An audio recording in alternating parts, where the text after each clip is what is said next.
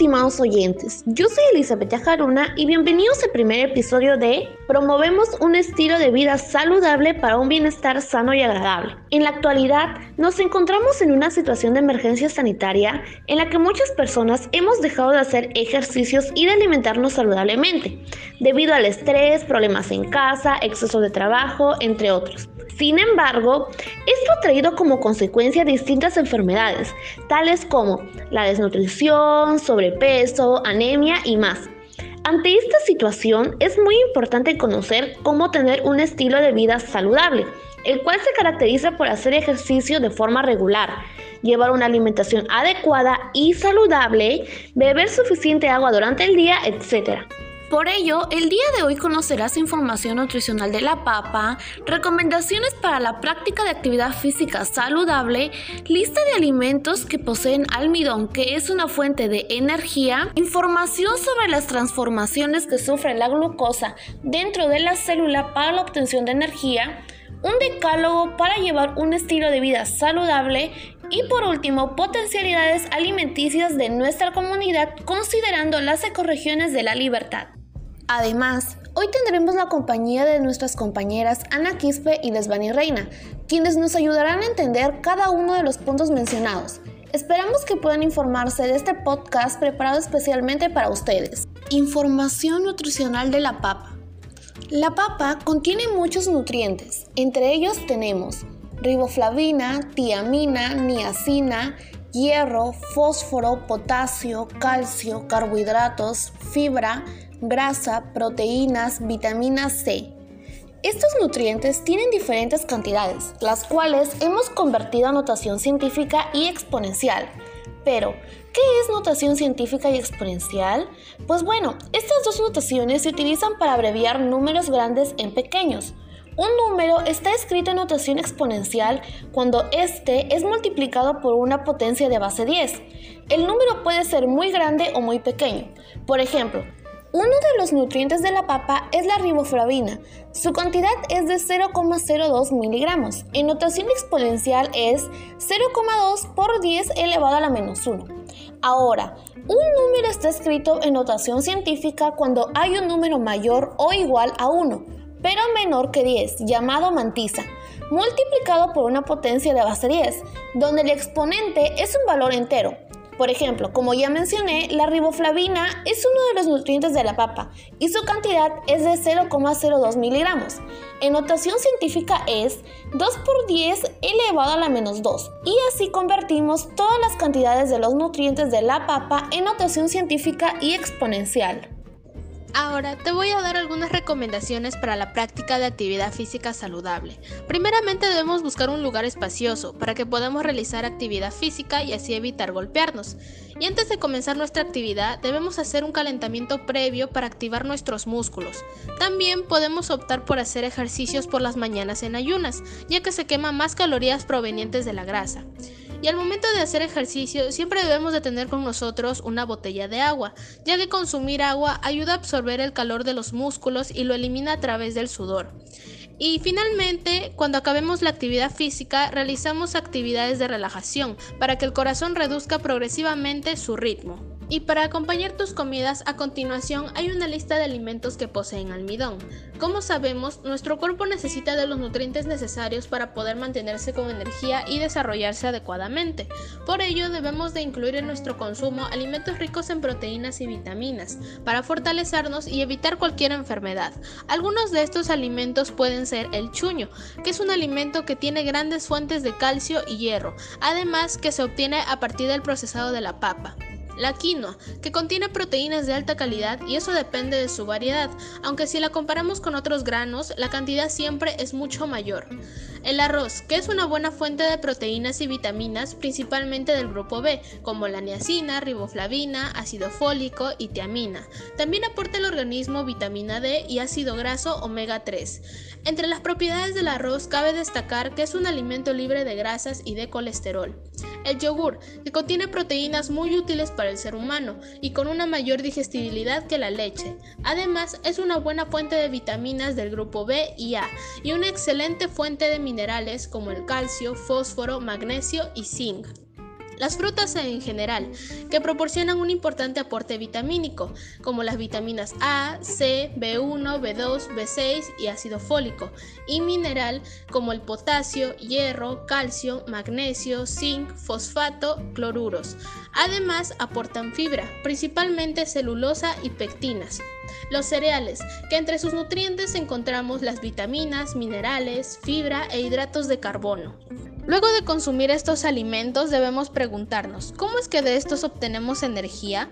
Pues es muy simple, las comidas que contienen almidón llevan glucosa en ellas y cuando están en nuestro organismo se van a las células en donde como primer paso en el citoplasma sufre el proceso de glucólisis, que hace que la glucosa se degrade en dos moléculas de piruvato y cuatro de ATP. A continuación, hay dos procesos para las dos moléculas de piruvato. Una de ellas es cuando se presenta poco oxígeno, que ocasiona que se fermente y se convierta en ácido láctico. Y la segunda es cuando si hay una gran cantidad de oxígeno, que por lo general se debe a la respiración celular. Y gracias a ella se da el ciclo de Krebs, en donde las moléculas de piruvato ingresan a la matriz mitocondrial, en donde se transforman en NADH y FADH2. Después ingresan en la membrana interna de la mitocondria en donde por la cadena de transportación de electrones, los electrones se transportan de una molécula a otra y la energía liberada cuando estos se transfieren se utiliza para formar un gradiente electroquímico y finalmente la energía almacenada en este gradiente se utiliza para sintetizar alrededor de 36 a 38 moléculas de ATP. Decálogo para llevar un estilo de vida saludable. Número 1. Realice ejercicios en casa con rutinas diarias. También podemos invitar a nuestros familiares que nos acompañen. Número 2. Consume bastante agua diariamente, por lo menos unos 5 a 7 vasos diarios. Número 3. Evita consumir alimentos altos en azúcares, grasas saturadas, las comidas procesadas y el exceso de dulces. Número 4. Incluye en tu menú diario alimentos ricos en vitaminas, proteínas y carbohidratos como por ejemplo pescado, frutas, cereales integrales, verduras, etc. Número 5. Cocina y lava correctamente los alimentos. Número 6. Controla tus emociones y evita el estrés. Trata de estar lo más relajada posible. Número 7. Pasa tiempo con tu familia y amistades. Número 8. Aprende a quererte tal y como eres. No te compares con los demás. Número 9.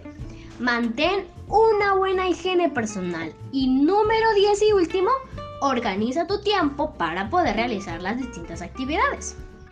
Ahora, les voy a hablar sobre las potencialidades alimenticias de mi comunidad considerando las ecorregiones de la libertad. Empezamos con el bosque seco ecuatorial, en el cual encontramos al algarrobo, la pulpa de su fruto tiene alto contenido de fibra rica en sustancias antioxidantes y con alta capacidad de absorción de agua. Por otro lado, en la fauna tenemos al pato criollo. La carne de pato brinda aportes de vitamina B, riboflavina, tiamina, niacina y vitamina B12 y B5, útil para combatir el estrés y las migrañas, además de reducir el colesterol. Seguimos con la serranía esteparia. En esta ecorregión encontramos la papaya silvestre. Este alimento previene un menor riesgo de enfermedades cardíacas, diabetes, cáncer. Ayuda en la digestión, mejora el control de la glucosa en sangre de personas con diabetes, reduce la presión arterial y mejora la cicatrización de heridas. También tenemos a la vizcacha. Este posee altos valores nutricionales, logrando productos de excelente calidad, ya que su contenido en grasas y colesterol es muy bajo, ofreciendo así una opción alimenticia mucho más saludable. Tenemos también al desierto de Pacífico, en el cual encontramos por parte de la flora al espárrago, que tiene una gran cantidad de antioxidantes que ayudan a retrasar los signos de envejecimiento celular. Por otro lado, son ricos en vitamina C y E. Asimismo, tenemos a la perdiz. La perdiz destaca por su alto contenido en proteínas, potasio, hierro, colesterol y vitamina B6 y B3. En cuarto lugar tenemos a la puna. Las potencialidades alimenticias de esta ecorregión son la vicuña y la taruca. La vicuña tiene un alto contenido de proteína, hierro, bajo en grasas y colesterol. Y la taruca, su carne es muy magra, baja en grasas, tiene menos colesterol, es rica en vitaminas y minerales y es una gran fuente de proteínas. Y Para finalizar, tenemos a la selva alta, en el cual encontramos las orquídeas. Las orquídeas son empleadas en tratamientos contra diabetes, inflamaciones, dolores musculares, cálculos renales, fiebres, heridas y quemaduras, tos e incluso para prevenir el riesgo de aborto. Asimismo tenemos al armadillo. La grasa del armadillo se usa para la inflamación de venas varicosas y el dolor de oído, aplicada tópicamente. La ingestión de sangre fresca del armadillo también se usa para curar el asma. En conclusión, realizar ejercicio es importante, ya que esto reduce el riesgo de desarrollar algunas enfermedades como obesidad. Además, ayuda a que el sistema cardiovascular funcione de manera más eficiente y mantiene el cuerpo en un peso saludable. Por otro lado, el alimentarnos saludablemente beneficia a nuestro organismo, permitiéndonos desarrollarnos de buena manera, conservar una buena salud e incluso prevenir ciertas enfermedades. Es por eso que debemos incluir en nuestras comidas alimentos nutritivos, para que estos proporcionen energía a nuestro cuerpo y poder estar activos. Un estilo de vida saludable nos ayudará a estar bien con nosotros mismos, no solo físicamente, sino mental y emocionalmente, e incluso nos ayuda a prevenir ciertas enfermedades como la anemia, sobrepeso, diabetes, etc. Para terminar, agradezco mucho su atención. Que tengan un bonito día y no se olviden de compartir nuestro contenido con sus amigos para que ellos también formen parte de este programa. Recuerden que todos los miércoles estamos en sintonía y en el siguiente programa les hablaremos de otro tema que es de mucha importancia titulado la salud mental. Tengan siempre en cuenta la siguiente frase. La mayor riqueza de una persona es su salud. Eso es todo, esperamos verlo la próxima semana.